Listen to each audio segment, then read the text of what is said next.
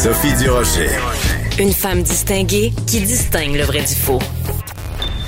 Vous écoutez Sophie Durocher. Cube Radio. Les rencontres de l'heure. Marie-Claude Barrette et Sophie Durocher. La rencontre Barrette-Durocher. Et là là qu'il avait la mine sombre, Christian Dubé, hier, quand il nous a fait ses annonces plates.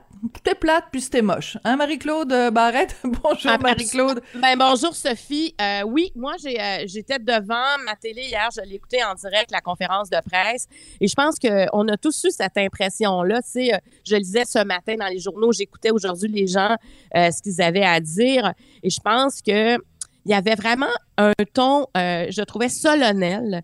Euh, il y avait un ton inquiet. hein. On sentait que le ministre Dubé était inquiet, puis il a pris beaucoup la place. Il a parlé comme ministre, comme représentant du gouvernement. sais. Euh, Horacio Arruda a plus répondu aux questions. Il n'était pas comme dans le, la, de la conférence de presse. Je pense que euh, c'était important de d'assumer comme une autorité euh, par rapport euh, à ce qui se passe avec Omicron, parce que Omicron change complètement la donne. Tu sais, là, on nous a pas parlé de faut vivre avec euh, la gestion du risque. On n'était plus là, là. Parce que c'est ce qu'on nous disait avant, tu sais, qu'il fallait Oui. euh, vivre avec le virus. Puis c'est puis c'est vrai là qu'on était rendu là avec euh, le Delta à quelque part. Une fois qu'on est doublement vacciné, que la troisième dose s'en vient. Mais là, tout à coup, les choses ne vont plus assez rapidement. Euh, on va pas assez vite en fonction d'Omicron. Omicron va plus vite que nous. Et c'est ça qu'on sentait parce que tu sais, arrêtez pas de dire on a parlé euh, à nos acolytes ontariens et en, en Ontario, ça va pas bien du tout présentement. Donc, ils savent bien que ça s'en vient au Québec. Et je sais pas si tu as eu la même impression, mais moi, je me disais, OK, là, euh, on est... euh, L'heure est grave. L'heure est L'heure grave. est grave. Oui, Et exactement. moi, ce qui m'inquiète, Marie-Claude, c'est que je regardais justement différents témoignages dans les journaux ce matin où ils ont fait tu sais, des une espèce de vox pop, là, de parler à des gens comment ils réagissaient, par exemple, à, à- au fait que le gouvernement demande aux entreprises de retourner à encourager le télétravail. Puis il y a des gens qui disaient, moi, là, c'est pas vrai que vous allez me, me renvoyer chez nous puis que je vais être obligé de travailler euh, de chez moi dans mon petit euh, deux et demi. Là, je préfère me mettre en congé de maladie. Les gens sont à bout. Les gens sont écœurés. Et je trouve que cette euh, cette conférence de, de presse d'hier, ça a comme juste rajouté une couche. On a l'impression de vivre le jour de la marmotte. On a l'impression de, de, re- de rejouer dans un film dans lequel on a déjà joué. Puis je trouve Ouais. que c'est c'est c'est une journée grise et plate et j'ai- moi je suis très inquiète pour la, la santé psychologique des, des, des Québécois aujourd'hui ça ça, ça Non, me préoccupe ça m'inquiète énormément c'est une grosse, grosse pression, un gros poids sur les épaules. Puis, tu sais, on peut se dire, euh, après Omicron, ce sera quoi? Tu sais, c'est plate Ben à oui. dire, là. ça mais s'arrête quand? Ça s'arrête quand? Parce que là, avec le Delta, qu'on avait l'impression de, bien gérer, puis oui, on pouvait vivre avec ce risque-là en étant doublement vacciné. Et le système hospitalier semblait être capable de respirer, et surtout quand on regarde les listes d'attente qui s'allongent en- dans tout, de dire, OK, comment on gère ça? Et là, tout à coup, parce qu'il faut jamais oublier que le système hospitalier, c'est le fondement des mesures à prendre envers le virus. C'est, quand ça, ça s'écroule que ça fonctionne pas. Donc là, on est quasiment à 50% de nos capacités du système hospitalier pour les gens qui sont atteints de la COVID et Omicron est pas encore là pleinement. Moi, ce qui m'a fait vraiment réagir, Sophie, c'est euh, oui lundi, j'avais deux, euh, deux rendez-vous. Euh, et en, ben, en fait, j'avais trois rendez-vous. Il y en a deux qui ont été annulés parce que les deux personnes, une, son conjoint avait la COVID, qui, qui, qui l'avait attrapé de sa fille dans son école. Son école était fermée. Et là, mon ami disait, écoute, faut que j'aille passer un test. Elle dit, j'ai pas de rendez-vous. Je m'en vais dans une clinique sans rendez-vous, mais moi, je veux savoir si j'ai la COVID parce qu'elle s'occupe de ses parents et tout ça. Ensuite de ça, j'avais un autre rendez-vous. Et euh, mon ami m'a rappelé, m'a dit, écoute, euh, j'ai des symptômes, euh, on annule tout, je m'en vais passer un test. Finalement, il y avait un, il y avait un Ouais. test seulement, il y a eu son il y a son test seulement aujourd'hui. Donc, c'est quand même long hein, c'est 48 heures à peu près avant d'avoir euh, un, un test de dépistage. Mais il y a même des là, endroits où c'est quatre jours. Hein. Il y a même des endroits où c'est quatre jours euh, à Laval, en certains endroits à Laval. Mais donc, juste euh, ton petit sondage personnel, Oui, disons, ben ton oui. sondage euh, Barrette, Ben, me- Barrette et non pas léger, léger. ouais, mais Le sondage Barrette nous montre que c'est c'est vraiment la prévalence est quand même forte, là. Ah ben oui, hier, je parlais avec Saskia Tuo, puis elle me disait, elle, sa fille, où elle va à l'école, euh, c'est l'école de Saint-Bruno, euh, l'école a fermé parce que son passé, ça a été là, quasiment exponentiel, les, les cas de COVID. L'école a fermé, puis là, elle a dit, mais moi, est-ce que je m'en vais en Floride pendant les fêtes? Je suis supposée de partir? Et là, je le sens de tout le monde que ça nous ça nous touche directement là présentement, alors qu'on pensait peut-être une espèce de, de, forme de légèreté, et ça sera pas le hmm. cas. Et, euh, et, ce qu'on comprenait aussi hier, c'est qu'il manque vraiment de vaccinateurs, mais mais vraiment, c'est, majeur. Et il y en a des vaccinateurs qui vont prendre des vacances. Je veux dire, les, les gens, c'est bien beau la COVID, là, mais ça, à un moment donné, euh, il faut aussi que tu récupères à travers tout ça. Donc, ben on nous dit qu'il manque au moins 500 vaccinateurs. Je lisais euh, Gaston Dessert, qui est épidémiologiste, je lisais ce matin, puis, tu sais, il disait, euh, le variant Omicron, c'est la formule 1 de la capacité à infecter vite la troisième dose, mais là, on a pris un retard sur la troisième dose. C'est ce qu'on comprend aussi. On a, on a pris, on, était bien avec les deux premières doses, mais là, on n'est pas en avance du tout. Puis c'est juste pour les personnes de 70 ans et plus, présentement, euh, nous, on ne pourrait pas avoir la, la troisième dose à moins d'avoir une maladie chronique ou être enceinte. Voilà, ben c'est-à-dire qu'en fait, euh, moi je l'ai eu ma troisième dose parce que mes deux premières doses c'était du AstraZeneca. Ah oui, t'as euh, raison. Dans les deux cas, donc euh, je me suis fait vacciner puis je voyais mettons André Robitaille aussi. Il y a plein de gens qui ont eu, en fait, nous on avait fait confiance au système de santé qui nous disait ben il y a pas de problème à avoir deux doses AstraZeneca. Finalement, on se rend compte que c'était moins efficace, donc c'est pour ça qu'on a le droit à une troisième dose Pfizer. Et et mais c'est sûr que je regarde les gens mettons de 60 ans et plus, ça va pas être avant le 6 janvier qui vont pouvoir prendre euh, rendez-vous pour avoir euh, leur troisième dose. Et euh, tu vois, hier, avant-hier, peu importe, la, la, la fille de Richard, la plus vieille, qui a 26 ans, me disait, moi, je me ferai vacciner demain matin, je l'aurai demain matin, ma troisième dose. Puis je lui ai dit, ben ma petite puce, ça va peut-être aller au mois de mars ou au mois d'avril pour la, la, troisième dose. Donc, on sent que dans la population, les gens seraient prêts, hein. Les gens seraient vraiment on la prêts. la troisième dose. oui, on la veut, la troisième dose. On aimerait ça l'avoir, mais ça veut pas dire nécessairement que, que ça va être euh, possible. Mais je reviens au sujet de, de, du poids psychologique parce que l'année dernière, on n'a pas pu fêter euh, Noël, on n'a pas pu faire de rassemblement et ça a été un poids extrêmement lourd parce que euh, bon c'était c'était très angoissant. Il y a beaucoup d'isolement beaucoup de bon. Là cette année on a on a on s'est fait donner à la fois la carotte et le bâton. On s'est on s'est fait dire ben au début ce sera juste 10 après on, on, nous a dit 20 puis là on est en train de nous dire bon ben finalement on, on va suivre ça au jour le jour et c'est possible qu'on revienne à 10 ou, ou, que vous soyez obligé de de faire des fêtes différemment. Et je pense que c'est cette espèce de tango là de cha-cha deux pas en avant, un pas en arrière, qui est très dur à vivre parce que tu dis oh on va faire le party non on fera pas le party oh on va faire le party mais il va être beaucoup plus petit et, c'est et c'est ça qui est angoissant je pense ben absolument. Puis même hier, euh, M. Arruda euh, nous disait, euh, de garder nos masques, de faire attention. Et là, tu dis, attends une minute, ça commence à être compliqué. Je pense qu'il va falloir y aller selon notre propre jugement chacun, notre capacité à gérer justement ce risque-là et qui on met à risque aussi.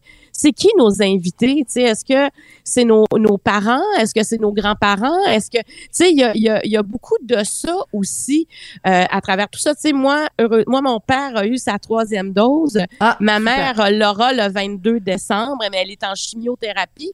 Donc, tu sais, c'est pas c'est pas facile. Fait que je, moi, tu comprends, les tests rapides, enfin, enfin, on, nous donne, on a le droit à cinq tests rapides par mois par personne. Moi, je, j'avais, écoute, là, je, je voulais m'en procurer n'importe comment. J'aurais payé une fortune pour dire quand je vois ma mère, je suis certaine, en, tout cas, j'ai un bon mm. indice, j'ai un indicateur à quelque part. Et là, mais, mais ça, c'est trop tard. Ça aurait dû arriver avant. J'écoutais l'ordre des pharmaciens et pharmaciennes qui disaient on mm. aurait dû savoir ça avant. On aurait pu ben commander les tests avant alors qu'on arrive dans une période critique où les gens, même si on n'est pas 20, Sophie, il reste qu'on a plus d'échanges dans le temps des fêtes. On se rencontre plus qu'à n'importe quelle période de l'année. Et, et c'est pas un secret, là. Et surtout quand on se compare, Marie-Claude, parce qu'il y a plein de pays à travers le monde où soit tu rentres dans une pharmacie et tu peux acheter des tests euh, rapides à coût vraiment euh, modique, ou même il y a des endroits, il y a plusieurs pays à travers le monde, puis je, je suis pas capable de faire la liste aujourd'hui parce que je, je- j'ai j'ai une petite mémoire faible, mais il y a des pays où c'est justement c'est c'est gratuit et c'est distribué euh, dans le public. Je pense qu'il y a certains États américains où c'est comme ça. Donc c'est pas comme si on pouvait pas. Moi je trouve que dans une situation comme celle qu'on vit avec la pandémie, il faut qu'on on se dise qu'on regarde partout à travers la planète, qu'on se dise où est-ce que c'est les endroits où ça se passe bien et apprenons de ces gens-là et appliquons la méthode, mettons que ce soit la Corée du Sud ou que ce soit Taïwan ou que ce soit la Pologne, je m'en fous. Euh, voyons à travers le monde c'est quoi les endroits où ça marche et appliquons ces méthodes-là ici. Et je trouve que dans ce cas-là, et pour les tests rapides et pour euh, le, le- les campagnes de dépistage, c'est un, nombre de choses, euh, même la troisième dose, je trouve qu'on on- on n'a pas assez pris exemple sur le reste de la planète. Ben absolument. Puis tu sais, le dépistage, là, euh, y a, tu peux aller te faire dépister si quelqu'un de ton entourage euh, que tu as côtoyé te dit qu'il y a la COVID ou encore tu as des symptômes. Mais quand il nous disait hier qu'il y a des gens, pour aller dans un party, vont aller se faire dépister, tu sais, c'est là que le test rapide était, est, est utile parce qu'on est-ce qu'on Ben peut oui. laisser la place, là, comme, le, comme il y a vraiment un retard dans le dépistage présentement. Moi, je pense que les gens qui ont côtoyé quelqu'un qui a la COVID ou qui ont des symptômes devraient être prioritaires dans le Ben oui. dépistage. Parce que Ben moi, oui. je suis allée sur le site, le site Clic Santé, puis tu as dépistage sans symptômes. Ça, c'est quand tu sais, il faut faire attention, là, parce que c'est trop grave, là, quand tu as la COVID, puis il faut que tu le sasaches officiellement, tu t'isoles, mais c'est juste pour aller dans un party, Ben vivre oui, le, faut le- pas engorger le système, là. Ben non, fait que c'est le temps. Hier, euh, monsieur docteur Arruda parlait de bon, on arrive dans l'ère de l'autogestion. Là, c'est parce que on dirait que c'est une façon de dire ben là, on va avoir des tests qui ont toujours ils ont comme abrié les tests. Ça fait longtemps que les tests sont là, ils ont abriés. Ben oui. Et tout d'un coup, on nous parle d'autogestion. Ça, ça aurait pu être dit il y a des mois. Là. Autogestion, c'est pas un nouveau mot qui est sorti du dictionnaire.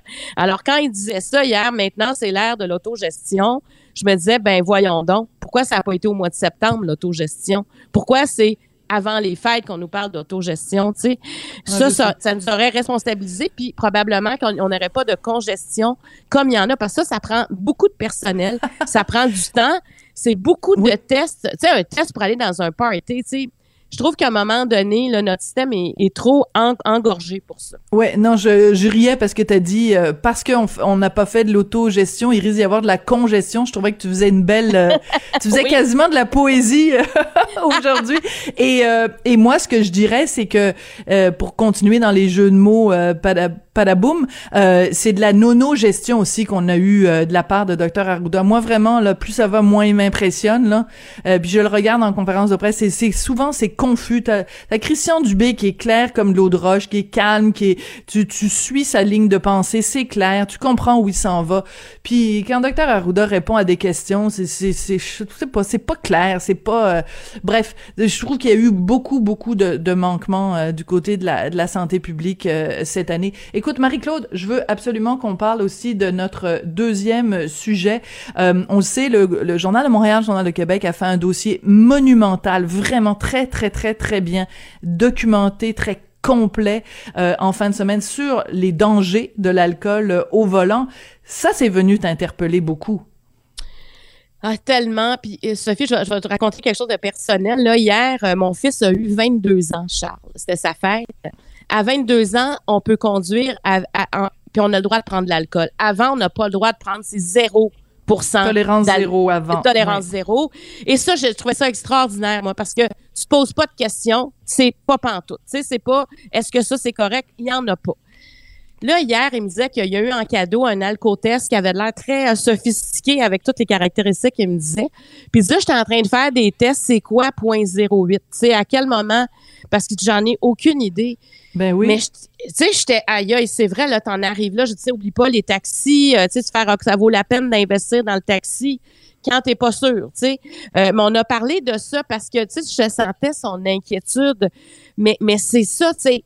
Le point 08, c'est quoi exactement? Pa- Parce que moi, l'alcool au volant, ça m'interpelle, c'est que tu as les chauffeurs, tu sais, comme on, lit, il y en a un un matin dans, le journal de Montréal où on, apprend... Les récidivistes, oui. Les récidivistes euh, et, qui ont des, taux d'alcoolémie de deux fois plus le cannabis et tout ça dans ce cas-là, dans, dans le cas de l'homme qui est dans le journal ce matin. Mais il y a aussi le verre de trop. Ce mm-hmm. fameux verre de trop qui fait en sorte qu'on n'a pas les mêmes réflexes que si on était à jeun. Et, c'est là qu'il faut faire attention. Puis tu sais, les, euh, là, c'est sûr qu'on en a moins, mais les fameux euh, cocktails dînatoires, les 5 à 7 où on vient remplir ton verre, tu sais, où on va pas s'acheter un verre, mais on le remplit. Moi, j'ai toujours trouvé ça extrêmement délicat, ces situations-là. Très malaisant. très malaisant. Moi, je, je prends toujours des taxis parce que je me dis, est-ce que là, j'ai pris deux verres, trois verres? Je ne sais pas. Parce qu'on a rempli mon verre à un moment donné. Et, le, prix à payer est grand pour soi, mais peut être tellement grand pour quelqu'un d'autre et vivre avec une culpabilité toute sa vie pour ce verre de trop. Et là, on est dans le temps des fêtes et le verre de trop euh, arrive souvent et je sais qu'il y aura plusieurs barrages, mais il reste que c'est des drames humains euh, quand quand le verre de trop ou quand justement ces récidivistes euh, frappent, tuent des gens, on peut imaginer la vie des victimes, la vie de ceux qui restent, c'est terrible. Oui, et hier je faisais une entrevue avec euh, euh, Madame Morin de des mères contre l'alcool au volant, le fameux MAD, M-A-D-D, et euh, et elle me disait que tu sais il y a dans les autres provinces canadiennes, euh, bon la, la norme partout à travers le pays c'est 0.08, mais que dans d'autres provinces canadiennes, si tu te fais prendre et que tu es entre 0.05 et 0.08, euh, ta, voiture s'en va à la fourrière pendant, euh, je sais pas, une semaine, deux semaines. Et il n'y a pas ça au Québec. Au Québec, c'est soit 0.08 ou, ou, rien du tout. Il n'y a pas de mesure entre 0.05 et 0.08. Et peut-être qu'on devrait faire ça. Parce que imagine si tu conduis et que tu es en effet à 0.05 et que tu te fais suspendre ton auto pendant euh, une semaine ou deux semaines ou que tu des points de démérite ou que tu une contravention de 300 dollars, peu importe mais ça, c'est une mesure qui, qui fait réfléchir parce qu'il faut pas attendre d'être rendu à 0.08 pour que qu'il y ait des effets. Hein. Dès le premier verre, on, ça commence déjà à atténuer ton jugement, tes réflexes, etc. et ta vision aussi. Écoute, Marie-Claude, donc on va se laisser avec un, un, beau message pour le temps des fêtes. Si vous recevez du monde chez vous, ne soyez pas la personne qui verse le verre de trop parce que vous allez peut-être devoir vivre avec les conséquences pour le restant de vos jours.